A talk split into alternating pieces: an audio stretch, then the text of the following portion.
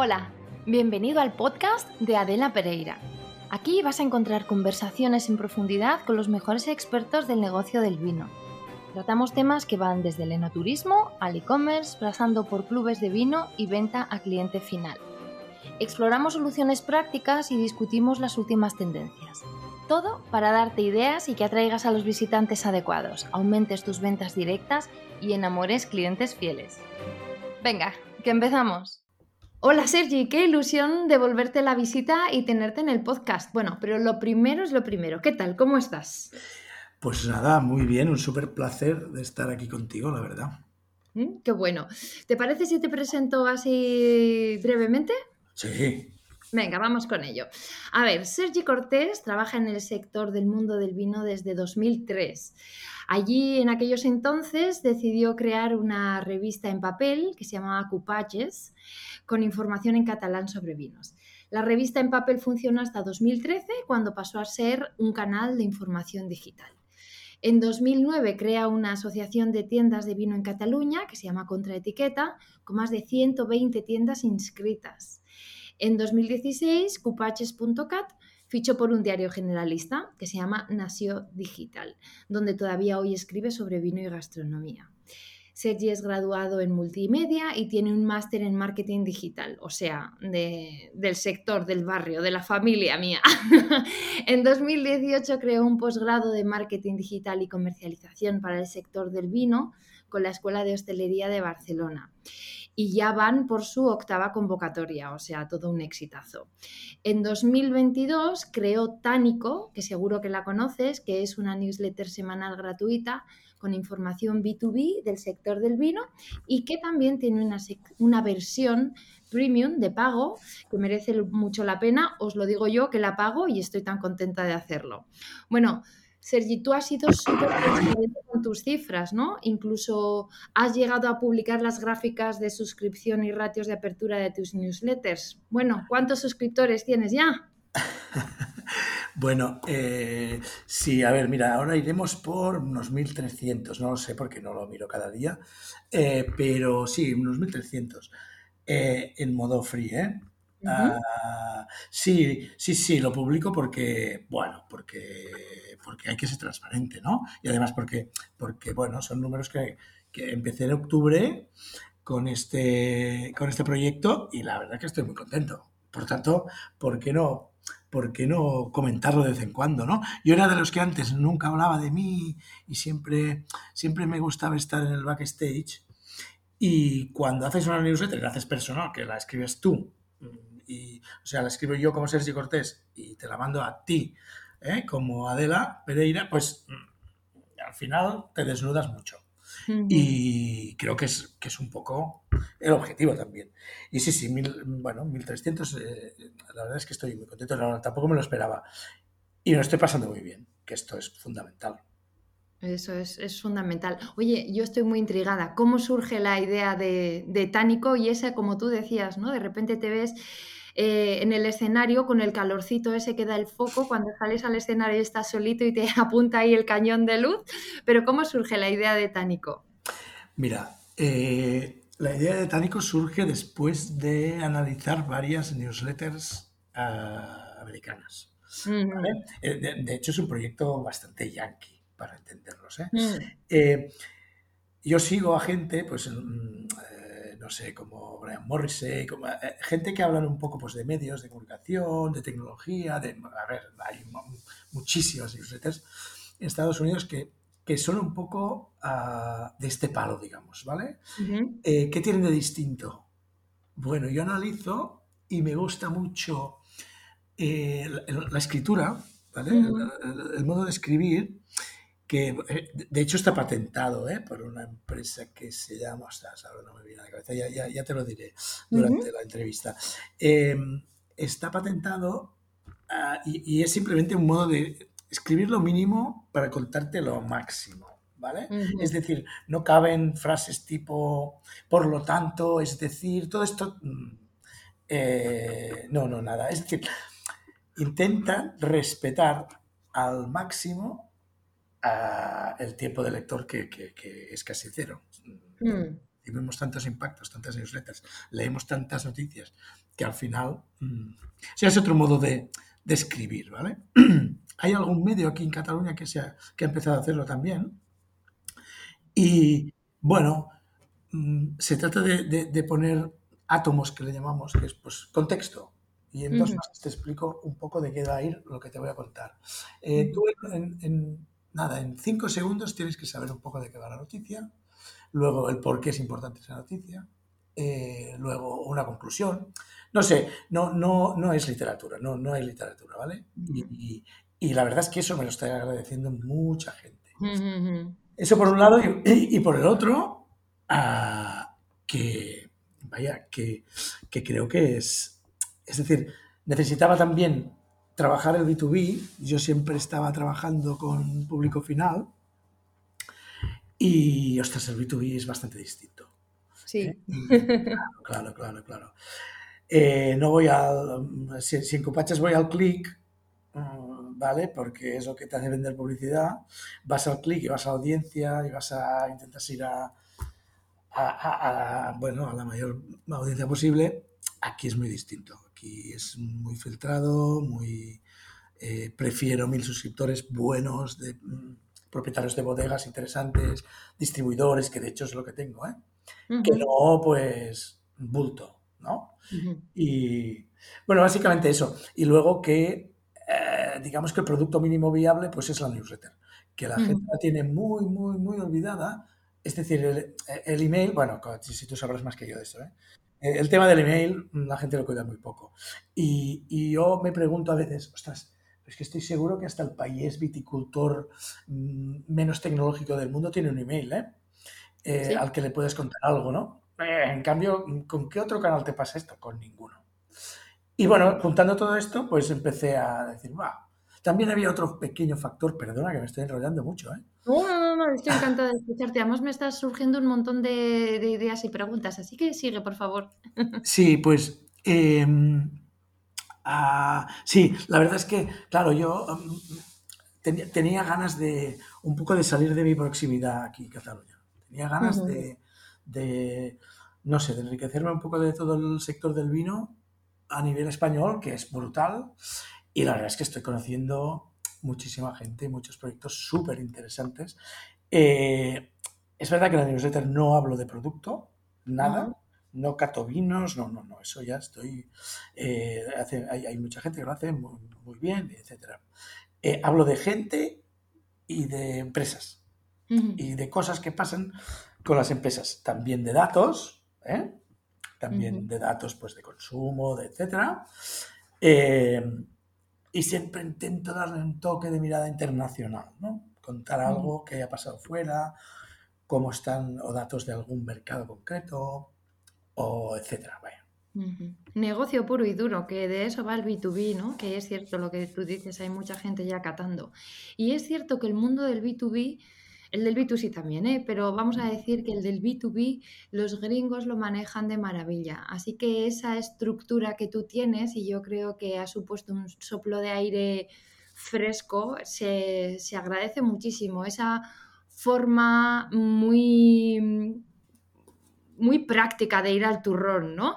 De hecho, yo creo que y, esto me lleva a lo siguiente que te quería comentar. Tanico tiene esta manera de estructurar la información que aquí resulta muy distinta, ¿no? Primero, tú sueles dar el resumen de los temas que se tratan, o sea, primero das la info, un breve interesante y luego para cerrar los avances, ¿no? Sería una especie de te voy a contar, te cuento y luego rematas con un te contaré, ¿no? Y además todo el texto súper escaneable, como tú decías, sin párrafos largos, al lío, al turrón. A mí, particularmente, que soy muy práctica y recibo mucha newsletter porque estoy suscrita a muchas cosas, por gusto y por deformación profesional, las dos, a mí me gusta mucho el formato, me parece que es muy fácil de leer y también la repetición me funciona bien porque me ayuda a fijarme en lo que me puede interesar y a fijar los contenidos que me resultan interesantes, ¿no? sobre todo me parece muy fluida, ¿no? Así que como este va a ser el capítulo del podcast de julio, Sergio, te propongo que hagamos un formato un poco diferente al habitual en este podcast, algo más parecido a, tu newsletter y también un poco como cuando lees los periódicos en la playa, ¿no? Que siempre en verano hay más diversidad, más breves y tienen un poco más de ritmo, más parecido a tus tánicos. Así que te propongo lo siguiente, yo te lanzo temas y tú me dices tu opinión y, estructuramos así este asunto. ¿Te parece? Me parece, si no me lanzas temas muy difíciles. no, verás, verás. Hay algún charco, pero poco, poco charco. Además son charcos conocidos porque son charcos de tus newsletters. O sea, ah, vale, vale, vale, vale. digo, digo, piensa solo una cosa que detrás de, o sea, estoy muy contento porque esto que me has comentado de es muy ágil, esto me lo han dicho Seguro. decenas de personas, ¿eh? Y personas a las que tengo un respeto muy... Sí, yo le oí a Monse Alonso de Majala decirte exactamente lo mismo. Dije, mira, pues tenemos la misma opinión. Sí, sí, sí, y mira, ayer hablaba con Mireia de Torres, de, ¿vale? Eh, de la familia Torres, y me decía lo mismo, me decía, ostras, estoy encantada porque es ágil, das datos nuevos, es... Bueno, pero, pero, pero, antes de que me metas en muchos charcos, te diré que antes de publicar una newsletter, o sea, ahí hay aunque está todo muy resumido y tal, ahí hay trabajo, pero hay trabajo, trabajo. La gente no se hace a la idea, o sea, ¿cómo era aquel dicho? Como no tengo tiempo, te envío una carta larga, ¿no? Ah, pues exacto. Es que el resumen es muy... Eh, condensar y destilar algo así lleva mucho, mucho tiempo. Mis respetos, caballero, porque eso es complicado. Pero bueno, venga, vamos a los charcos, que, no es, que no es para tanto. De hecho, mira, en una de tus últimas dánicos hacías una comparativa entre los tres concursos de vino más famosos, ¿no? El de Canter, el de Bruselas y el Bacchus, porque la polémica surgió cuando el vino este súper barato de supermercado ganó una medalla de oro en el, en el Gilbert y Galear que decían paladar suave, nervioso rico con aromas limpios y jóvenes que prometen una agradable complejidad muy interesante. Me imagino que, que, para nervios los que tienen ellos ahora, ¿no? Y ahí se ha empezado a comentar pues asuntos como que Decanter, que tiene muchísima reputación, sobre todo por el jurado, que es súper profesional, pero que otorga medallas al 80 mm, de los vinos participantes. ¿Qué, qué te parece a ti este, este melón? Bueno, a ver, em, Sí, sí, aquí hay, polémica, ¿eh? hay polémica y no te crees que me están llamando gente, eh, unos a favor de unos. aquí eh, el lío está un poco en directrices OIB, ¿vale? Que hay mucha gente, es decir, el mundo de Canter no va con directrices OIB. Y una de las, mm, digamos, de las normas de la OIB es, para ser un concurso OIB, ¿eh? Es otorgar un máximo de un 30%. Creo que es un 33% de medallas. ¿vale? Mm. Pero luego, claro, luego está la polémica de a partir de cuántos puntos sobre 100 te doy una medalla y qué medalla te doy. ¿Vale? Ahí surge otro, porque hay unos concursos que un 89 ya te, daban un oro, no sé si hay alguna ahora, ¿eh? pero, ¿vale? Y un 89 sobre 100, cuando había otros que necesitaban un, un 92, en fin. Eso, eso primero. Eh, luego está el tema del jurado, ¿vale? Que conste que yo he ido a Qatar solo en el de Bruselas, ¿vale? Mm. Eh, es el único que conozco un poco de dentro. Y también lo conozco porque conozco, eh, soy bastante íntimo del, de Frédéric Galtier, que es el, el, responsable en España de este concurso, ¿vale? Mm. Em, ah, claro, el tema del jurado sí que es verdad que, ostras, no sé si en, si en Bruselas mueven a 300, a 300 tíos haciendo catas, ¿eh? catando, ¿vale? Mm.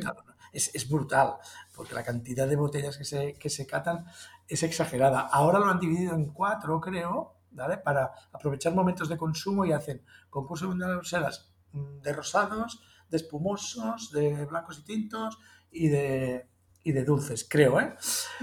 eh Claro, el tema del jurado es, otro tema que suscita polémica, ¿vale?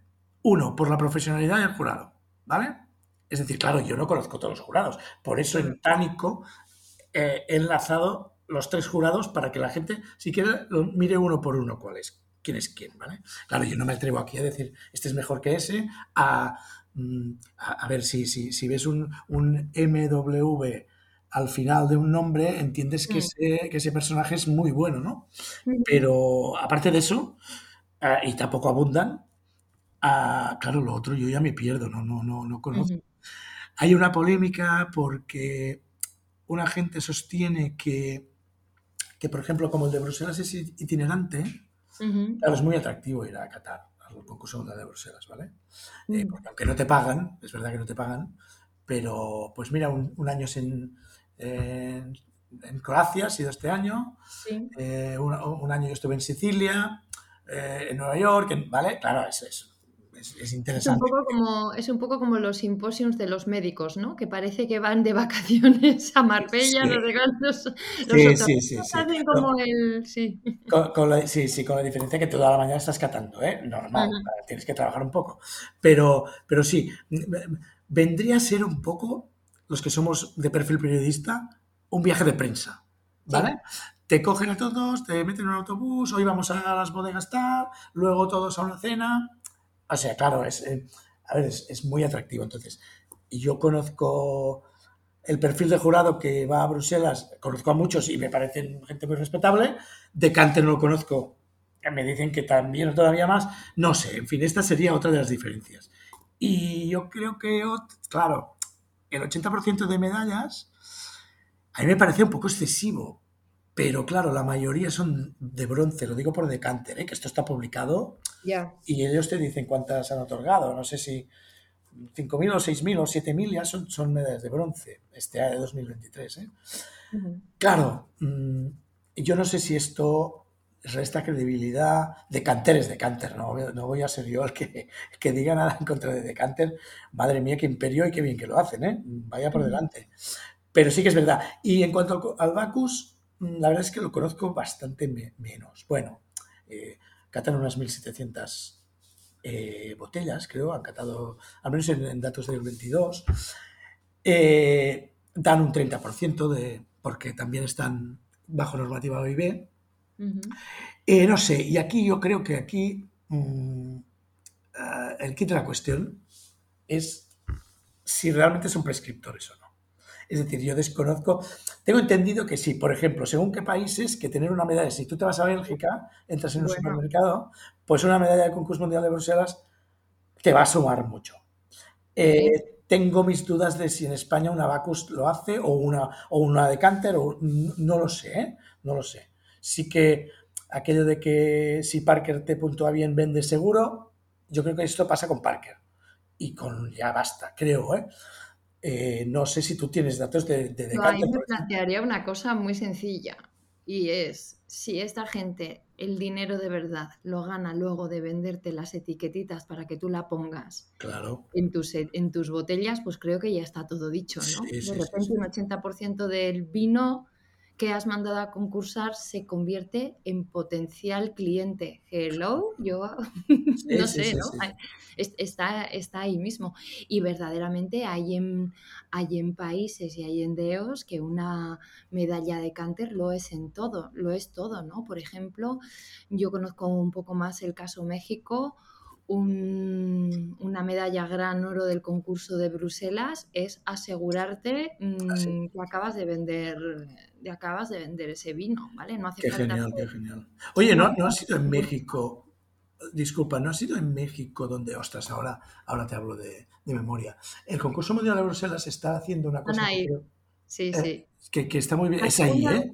Es la segunda vez que sale, además va a ir al estado de Guanajuato, donde tengo muchos amigos y, va a ser un orgullo que Guanajuato acoja por primera vez en América el concurso de Bruselas. Pregunta allí qué, supone el concurso de Bruselas. Claro, es que es otra, es otra liga. Pero es que además, pero es que además creo, creo Adela, eh, ahora, ahora, mi cabeza, eh, en fin, no, sé si lo recuerdo bien, pero es posible, porque ya te digo que el concurso mundial de Bruselas está haciendo una cosa muy bien hecha, yo creo, que es acercar el vino, los vinos ganadores a la gente a través de locales ya físicos. Y creo que alguno está en México, ¿puede ser? Sí, en México, creo que han abierto. Ah, vale, sí, sí, sí.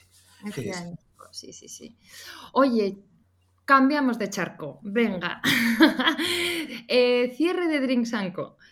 Nico Burr, uno de los fundadores, eh, dice que es difícil la relación entre pues, las formas más tradicionales del mundo del vino y las de una empresa puramente digital. De hecho, Uriol Ripoll dijo lo mismo en su entrevista contigo para Tanico Premium, que es súper recomendable. ¿Tú cómo lo ves? ¿Hay esperanza para el dúo binomio, o sea, para el dúo vino-tecnología?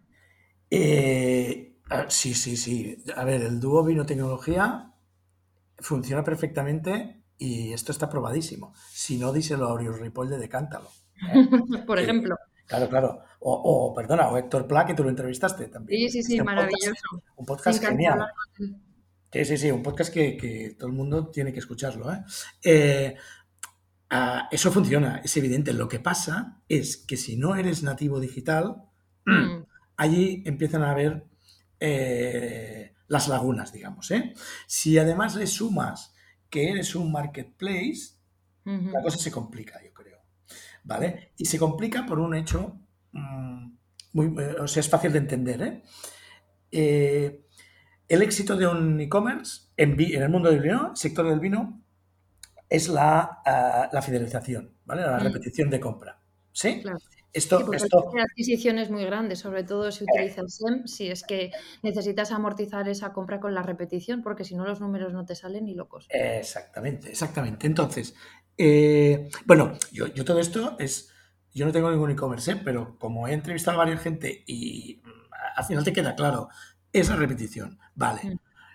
Cuando, tú, cuando tu logística funciona perfectamente, esta repetición la puedes aguantar bien, ¿vale? Mm. Vas, ya no es un tema tan de precio, que sí lo es, siempre Internet es un tema de precio, pero ya no es tan de precio, sino que es eh, eso, logística, que me llegue siempre que la experiencia de compra sea buena. Claro, ¿qué pasa en un marketplace? Pues que un día te vende uno, es decir, un día te sirve uno y un día te sirve otro.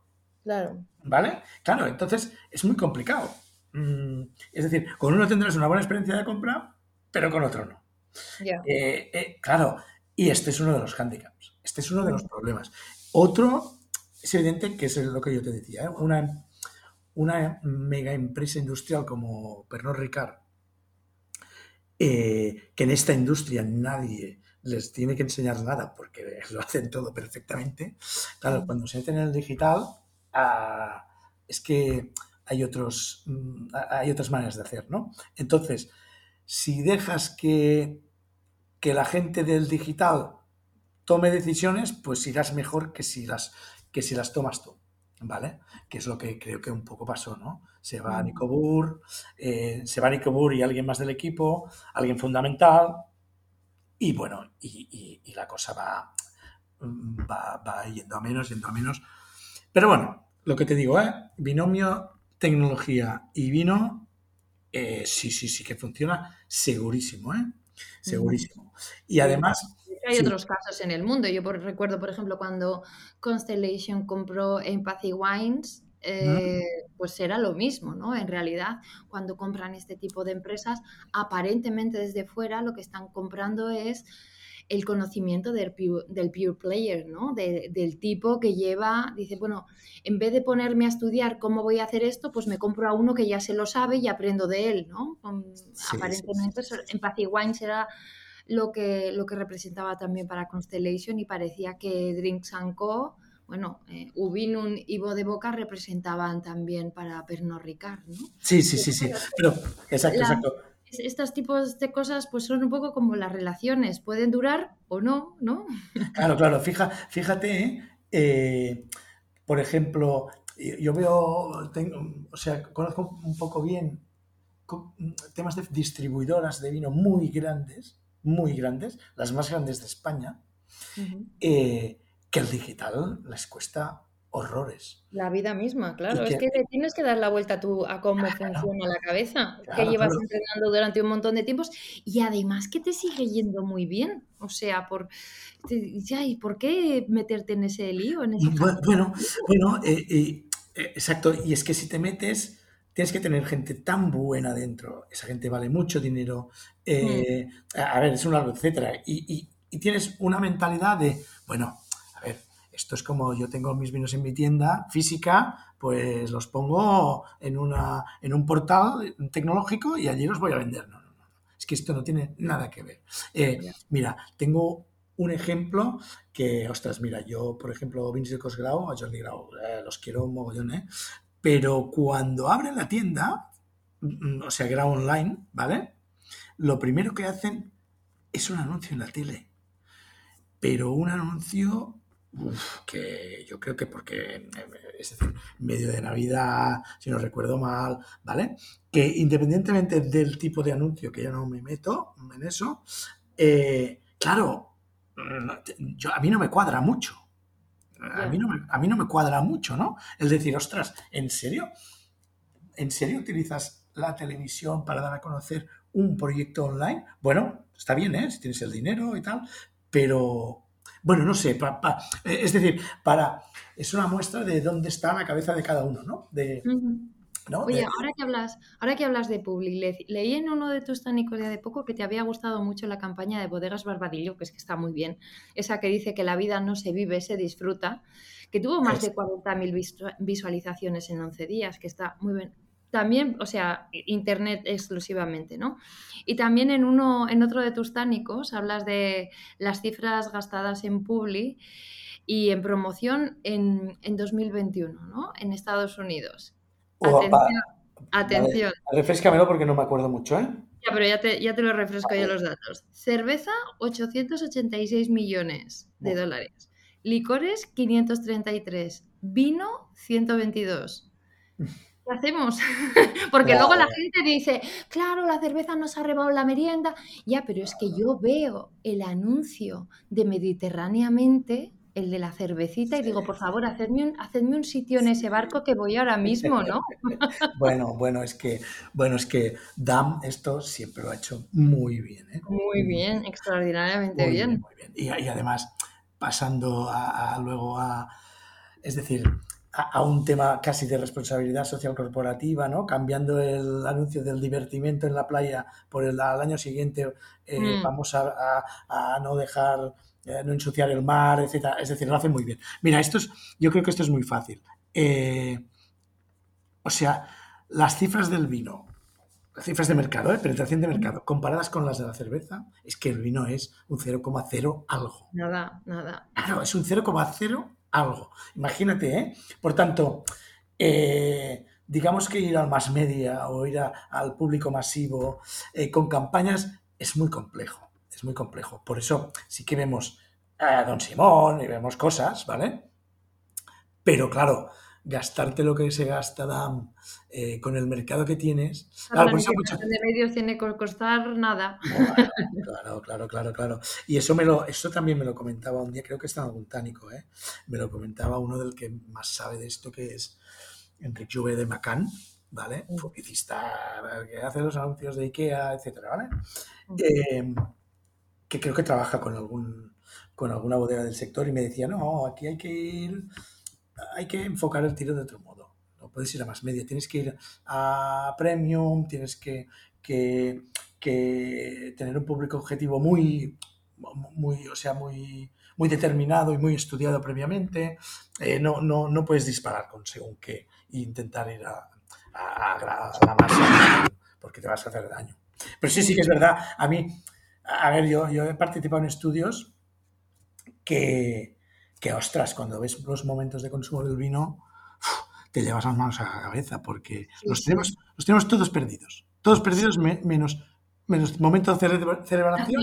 En cuanto hay un, no sé, cuando alguien pide cordero asado, sí, pero si no hay cordero eh. asado por medio. Sí, sí, sí. Ya lo has dicho, celebración y cena o en mi casa en casa de unos amigos, ¿vale? O en casa del suegro o en casa pero he exagerado mucho con el cordero asado, sí, ¿eh? Sí, sí, sí. Pero vaya, no sé, para entendernos rápido, pero... Sí, sí, sí, sí, no, ¿ves? Este es otro de los problemas. Ostras, que al final, haciendo tánico aprendo cosas, ¿eh? Sí, mm. oye, me sorprendió mucho en el tánico ese que hablabas de momentos de consumo, que la gente a la hora del aperitivo no toma eh, vino ni en su casa ni fuera. Digo, pues no sé, claro, a ver, evidentemente Logroño juega en, otra, en otro espacio distinto, pero es que no, te iba a decir? Yo creo que ni, ni, siquiera, ni siquiera, bueno, de vez en cuando sí que pido vermú, porque últimamente hay unos vermús extraordinarios, ¿no? Sí, sí, sí. Pues yo he, pedido toda la vida vino para ni siquiera cerveza. Digo, bueno, pues nada, esto se confirma la noticia. Uno no es mm, regla de nada y tu opinión no sirve para nada porque no va más allá de ser eso, Sí, sí, sí, sí, está, claro, está claro, pero es que para eso sirven los estudios. ¿eh? eh y este es un sector muy reacio, solo las grandes marcas, eh, antes de lanzar productos, etcétera, pues hacen estudios como, de, como se debe hacer. Pero los estudios al final tampoco, hay algunos que tampoco son tan caros y la gente se piensa que, bueno, un estudio me va a venir Nielsen y me, me va a meter una hostia que no voy a poderlo pagar en, en dos años. No, no va de eso. Eh, mira, al final, aperitivo está bastante perdido. Moment After Work mm, lo ha ganado el Gin Tonic de, calle. Mm, ¿Qué más? Ah, bueno, cuando entramos en conciertos eh, y eh, punto. Y otro que es, bueno, que creo que es el, último eslabón, es el, chiringuito de playa. Allí no entra un vino, ni, bueno, es que eh, ni de broma, ¿eh? Pero es que ni de broma. No hay vino en estos sitios. Entonces, bueno, eh, primero hay que conocer mm, qué cosas pasan y por qué pasan, ¿no? Para luego intentar cambiarlas. Eh, bueno, creo que eso que decías, mira, tú me has puesto lo del cordero, ¿no? Ese es un tema ah, que debemos un poco ah, reflexionar. Es decir, el vino va con la gastronomía, sí, pero es que esto ya pasa. Esto ya está superado. Bien, Pasemos de página. ¿no? ya check, venga, la siguiente. Claro, claro. Una cosa que va bien, que es que el vino va con la comida. Esto ya lo sabe todo el mundo. Una buena cena va con un vino. Eso, hasta el que solo bebe dos veces al año, eso, cuando hace una buena cena, se toma un vino. Entonces, ostras, tenemos que acompañar el vino de otras cosas, que no solo sea la gastronomía, ¿eh? porque eso ya está ganado, ¿vale? Y, entonces hay que, bueno, hay que exprimirnos un poco y entre todos eh, yo, yo no sé, ¿eh? voy pensando cosas a veces y me vienen ideas, ideas de, de un poco cómo cambiar la comunicación, ¿no? Del vino, que ha sido siempre muy... En fin, eh, este vino es muy bueno, eh, huele a lichi y a mango y lleva madera, no lleva madera, bla, bla. Vale. Y si pensamos en el público joven que es ah, muy proclive al tema de la sostenibilidad, que, está, que, que es muy Ah, ¿cómo te diría? Muy, muy proactivo, eh, mucho más que, la gente de mi generación. ¿eh?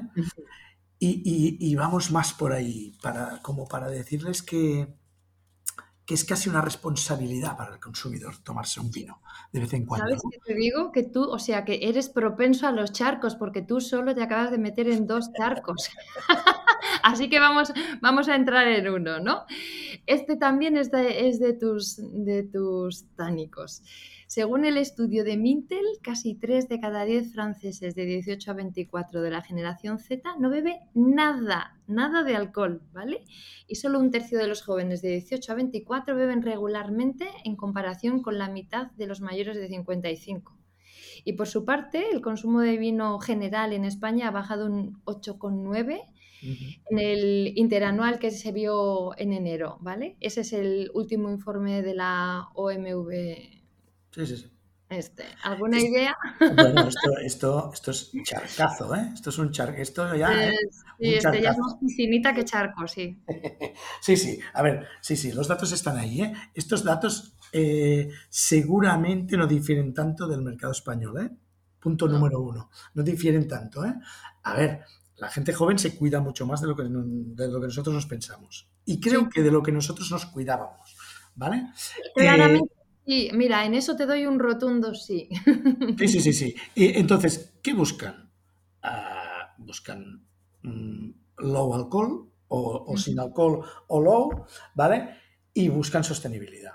Es decir, mm, pero ya, eh, es decir, buscan, esto viene de datos también, ¿eh? buscan proyectos donde que puedan demostrar que son sostenibles. ¿Qué significa eso? Pues, pues bueno, eso de las tres P's, ¿no? Que era eh, People, Planet and Product, ¿vale? Es decir, yo pago bien a mis trabajadores, bien. Yo pago a la uva bien pagada, bien. Eh, pero también aporto cosas a mi comunidad. Bien, más bien todavía. ¿Vale? Eh, además, mi producto pues es bajo en eso, tal, tal, menos sulfitos, tal, tal. Bien. Eh, tenemos que empezar, yo creo, a comunicar esto y a comunicar una cosa tan simple, creo yo, que es, esto me lo decía, esto no es mío, ¿eh? esto es del Jordi Alcube de la Vida de de Cataluña, que un día me decía, ostras, es que tiene que ir por aquí. Y le decía yo, pues sí, tienes toda la razón. Eh, es, un poco responsabilidad tuya, consumidor, tomarte un vino de vez en cuando. ¿Por qué? Porque cuando te vas al bosque te gusta verlo limpio, Mm, ver eh, los cultivos limpios, que los, menores incendios posibles, que la gente no huya de los pueblos y se deserticen y todo el mundo vaya a la ciudad a, trabajar. ¿Verdad que esto es de cajón? ¿Que todo el mundo lo entiende? Pues quizá debemos empezar a enfocar un poco la comunicación hacia allí y menos hacia ah, el lichi o la pera o la manzana golden. ¿vale? Yo, yo creo que, que, va por aquí, ¿eh? Porque, ostras, a, mí me van a interpelar, me interpela mucho más esto. ¿eh? Mm, el, tema de, de, de, la, de, la, desertización de los pueblos, de que el, el cultivo del vino mm, eh, es importantísimo en nuestro país y eso la gente, es decir, eso no lo comunicamos, no lo comunicamos, suficiente al menos. ¿eh? Sí, yo creo que estamos más en el, en el producto en sí mismo incluso en el más, en lo anterior al producto, o sea, estamos o bien en el producto, qué es lo que hacemos, cómo lo hacemos o de dónde viene lo que hacemos, ¿no? Pero no hemos llegado al por qué ni para qué. Esas dos grandes preguntas que no se suelen resolver en la comunicación del vino, ¿no? El, el por qué hago esto, que eso entronca con tus valores como, como tus valores, tu identidad, tu planteamiento vital, el por qué te levantas cada mañana, ¿no? Y el para qué o el para quién, que es esa conexión con el estilo de vida de la gente que, consume tus vinos, que ahí es donde, como comentábamos antes, otras bebidas, pues donde se han hecho muy, muy fuertes, ¿no? Yo siempre, siempre comento un poco lo mismo, y es que estamos en un sector donde hay demasiada obsesión para el producto para mí hay, em, a veces es una auténtica obsesión, obsesión que llega, y eso tú lo has comentado mil veces, a, a, visitar una bodega y que te hablen de la maloláctica, ¿no? ya, ya. Pero, hombre, ¿pero qué me estás contando? Si, si, yo vengo aquí a tomar unos vinos y a, que me cuentes, eh, yo qué sé, que me cuentes tus historias y, y pasar un buen rato. Eh, a mí me, eh, esto también es cita de, de Jenny Roca, no sé si te suena Jenny Roca, de Roca Salvatella, un genio eh, eh, un genio de la transformación digital, etcétera, que decía, mira, en este sector tenéis un problema. Mm, solo piensa en producto, producto, producto, y por la izquierda los proyectos de marketing avanzan, mm, avanzan, pero bueno, sin freno. Que crucero. Claro, claro, claro, y es así. ¿eh? Oye, hablando de avanzar a velocidad crucero, y es un tema que se me ha quedado antes ahí, ahí un poco pendiente, hablando de tecnología, la inteligencia artificial, que yo sé que tú la usas mucho para búsquedas y textos. ¿Nos quieres contar alguno de tus truquis? Bueno, más que, a ver, más que truquis, que es, tan fácil como buscar prompts, ¿eh? que se llaman, es decir, maneras de cómo preguntarle a, a, inteligencia artificial, cómo preguntarle las cosas, ¿no? Eh, yo, yo diría que, o sea, por un lado hay una, como, como un miedo escénico a qué va a pasar con la inteligencia artificial, se va como... A devorar vivos. Sí, sí, sí, Bueno, entre otras cosas porque sus fundadores, junto con otros tecnólogos más, hicieron un comunicado diciendo que, los estados tienen que ponerse las pilas, porque si no los, van a, los va a devorar. ¿eh? Eso, eso tiene mucha amiga. Que el padre de la criatura te diga que el chiquillo es peligroso, eso tiene mucha amiga. O sea, hemos creado un monstruo y os lo estamos lanzando. ¿Qué vais a hacer con esta fiera? Claro, claro, pararme la fiera, pararme, oye, ya, pararme. ¿eh? No está aquí. Claro. Eh, a ver, mm, yo, yo creo que al final harán tareas repetitivas que, por ejemplo, el mundo del periodismo está, bueno, ahora hay mucha polémica, ¿no? ¿Qué pasará con, chat y con copy y con chat GPT y qué pasará con los periodistas? A ver, no, no, no pasa nada. Que, que, que, que ChatGPT a lo mejor hará las tareas más repetitivas que a ti te cuesta hacerlas unas horas y él en un 10 segundos las tendrá hechas. Eh, sí que es verdad, ah, bueno, que, me imagino que hay que legislar, ¿eh? porque bueno, la tecnología va mucho más rápida que, las legislaciones de los, de los, gobiernos, que eso es mm. Mm, lentísimo. Entonces, sí, además, eh, pero sí que es verdad que, que bueno, ah, si le das una vuelta a ChatGPT, seguramente tú lo has hecho porque, porque tú has hecho hasta podcast con inteligencia artificial, ¿vale? Sí, pues, pues, fíjate, ahora que sacas el tema, el podcast con, el, con inteligencia artificial que hicimos fue muy divertido de hacer pero extraordinariamente lento. O sea, ¿Eh? ¿Fue difícil? Sí, o sea, muy laborioso, muy, muy laborioso, porque eh, una de las obsesiones mías y también del equipo es que las respuestas que nos diera la inteligencia artificial no fueran tonterías, vamos a decir, ¿no? O sea, fue como triple check, o sea, como chequear tres veces y tres mil veces todo lo que estábamos haciendo, ¿no? Eh, nos quedamos contentos con el resultado, a pesar de que la realidad es que eh, todavía no es muy fluido, porque no, en inglés sí, en inglés podíamos haber hecho la entrevista a Elon Musk porque puedes incluso con su voz y de repente es como que Elon Musk te está hablando. Te está contestando él mismo. Por ejemplo, nosotros entrevistábamos a Julio César y claro, tú no sabes cómo hablaba Julio César, pero Elon Musk sí, y la verdad que es muy impresionante. Todavía no ha llegado a, español con la misma fluidez, pero llegará. Y también eh. nos sirvió un poco como de, de experimento, ¿no? A ver, a, mí me, a, mí, a, mí me, me, interesó mucho, me, me gustó mucho, me, lo pasé bien ¿eh? Eh, escuchando el podcast. Mira, el otro día eh, hay una cosa, a ver, hay que ir con cuidado porque ChatGPT falla más que una escopeta de balines. Por eso era nuestra fijación de Dios mío, a ver, a ver, a ver, a ver. Además, además falla y se lo dices y te dice, ostras, sí, perdón. ¿eh? Es decir, dices, oye, esto que me acabas de decir no es verdad. dice, uy, perdón, pero mira, esto y esto y esto sí. que es como, tío, eh, digo, tío, no sé si es tío, tía o... Mira, el tema es... sí, eh, pero sí que es verdad que, mira, te doy un ejemplo muy tonto que, que, que es bastante alucinante. Mm, imagínate que te vas, que tienes una entrevista de trabajo, ¿vale? Y te vas a hablar con el director de recursos humanos de, Mango, no sé, me invento, ¿vale? Eh, de Mango. Eh, pásate por ChatGPT un día antes o unos días antes y dile, actúa como si fueras el director de recursos humanos de Mango, ¿vale? Aquí os he dejado ya un prompt, ¿eh? Actúa como si fueras el director general de recursos de Mango. Y dime qué 10 preguntas me harás. Pues oye, siete a lo mejor te las clava, ¿eh? No a lo mejor. Esto, eh, esto, eh, esto te lo digo porque escuché un podcast de un, de un súper entendido en inteligencia artificial y sí, sí, siete de diez las clava o las clavó en, ese caso. ¿eh? Por tanto, a ver, mm, sí que hay cosas que dices, uh, esto da miedo. Hay que darle mucho al coco. El otro día estuve en, una, en, un, en un streaming que hizo Álvaro Cerrada, ¿Sí? ¿Sí? No, no, ¿no? Bueno, es eh, eh exverema.com y creo que ya no está, ¿eh? Ahora que, ostras, que quizás está y, me llama en un minuto.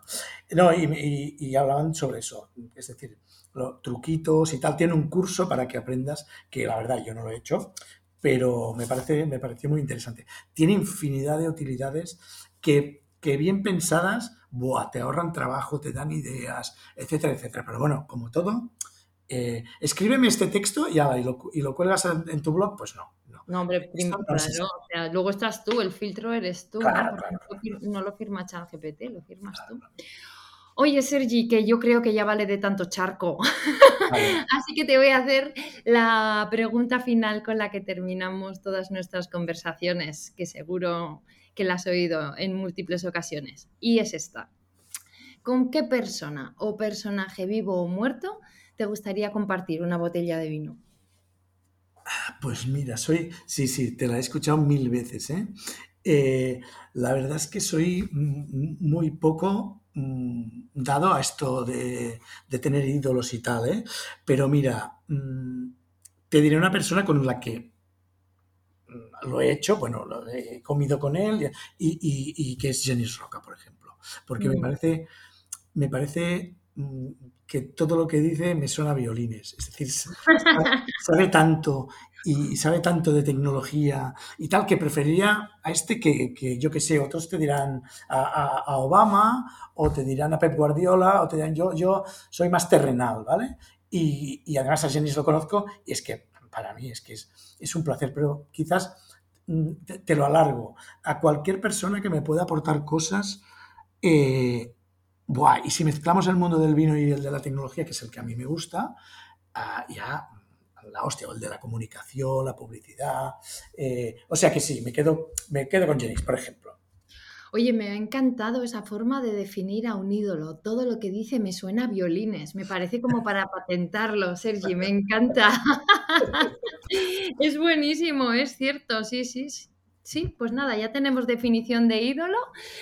Y eso, y muchísimas gracias por compartir tus saltos en los charcos con, todos nosotros. Ha sido un auténtico gustazo de conversación y la próxima con un vinito en la mano, ¿vale?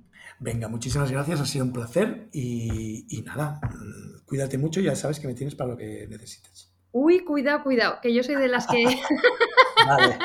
que yo soy de la que acepta esos ofrecimientos. Oh, bueno, otro charco para, para acabar. Me he metido en otro charco. Nada, nada, oye, es que eres propenso a los charcos, como decía un amigo mío, es que soy propenso. Venga, un abrazo muy grande, Sergio, cuídate. Adiós, adiós. Bueno, pues aquí se termina este episodio. Recuerda que todas las notas están en mi web adelapereira.com, donde también me puedes dejar tu mail para que te mande un correo con el siguiente episodio. Y por supuesto, puedes suscribirte en tu aplicación de podcast habitual. Te espero dentro de muy poco con una nueva conversación en el podcast de Adela Pereira.